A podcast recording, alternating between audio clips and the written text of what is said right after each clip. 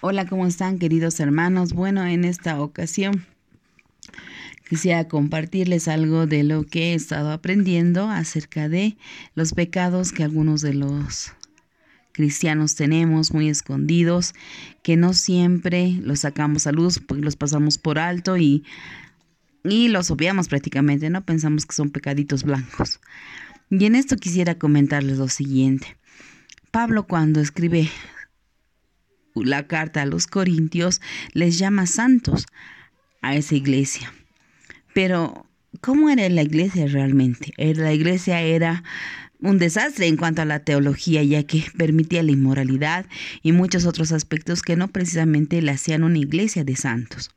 Sin embargo, Pablo la llama de esa manera porque él reconocía la obra de Cristo en la vida de los hermanos y Ciertamente ninguno puede jactarse de su comportamiento, ya que aunque nosotros nos llevamos una vida perfectamente santa, como dice el autor, aún nuestras mejores obras están manchadas por motivaciones impuras.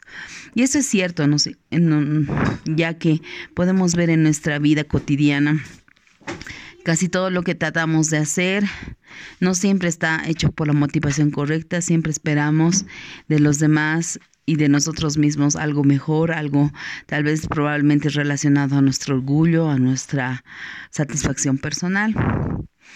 Y hay algo que es la raíz de muchas cosas que nosotros como cristianos hemos evitado todo este tiempo después de que nos hemos convertido. Es el pecado, ya que el pecado ha desaparecido de nuestro lenguaje. Poco a poco ya nadie cree que el pecado exista. Es decir, que nosotros mismos nos consideramos o nos autonombramos santos porque hemos creído que eh, en la obra redentora de Cristo. Sin embargo, aún todavía tenemos la naturaleza pecadora.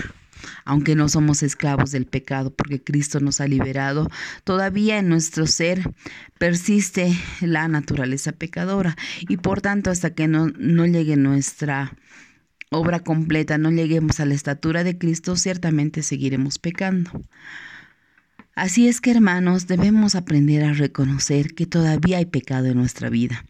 Y el pecado es algo con lo que el cristiano tiene que aprender a confrontar y lidiar todos los días de su vida, hasta que el Señor nos lleve a la estatura de Cristo es como dice la palabra de Dios, que alguno que se considera a sí mismo un pecador y en general, nuestro, en general nosotros somos pecadores y aún todavía fracasamos, tenemos que ver que todavía tenemos dentro de sí muchas cosas que tienen que ser cambiadas, muchas cosas que tienen que ser renovadas y, y mejoradas por el Espíritu Santo.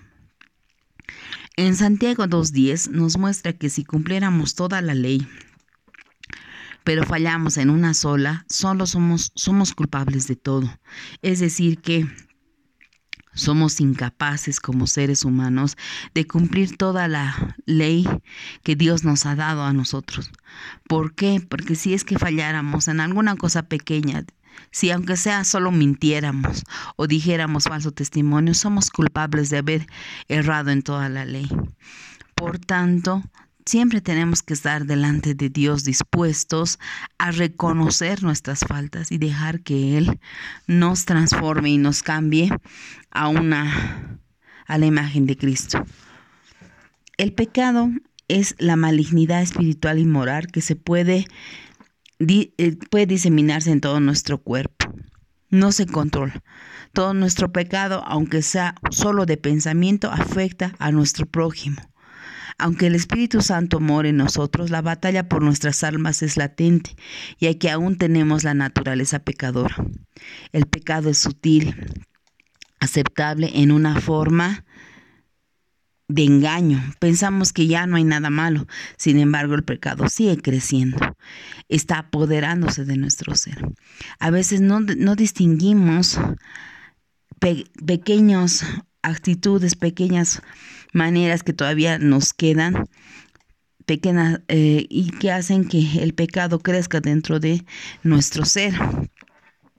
Es por eso que tenemos que siempre rendir nuestros miembros, nuestros pensamientos a, Dios y entregarles todo, todo pensamiento, todo lo que vayamos a hacer a la obra del Espíritu Santo. Si nosotros no nos damos cuenta que el pecado aunque sea este muy pequeño, como es la mentira, como es el orgullo, como es la falsa modestia, o el falso engaño de hacernos menos que los demás o la falsa humildad, nunca podremos reconocer que esos pequeños pecados son los que están afectando nuestra santidad delante de Dios. Así que hermanos, en esta oportunidad quiero invitarles a que cada uno examine su vida y la ponga delante de Dios, vea con qué todavía está luchando, cuáles son esos pecados que todavía se está permitiendo tener y que al parecer son, no se comparan con un homicidio, tal vez no se comparan con algo terrible, pero que son de igualmente aborrecidos por nuestro Señor. Tengamos un momento de reflexión y hasta la próxima vez.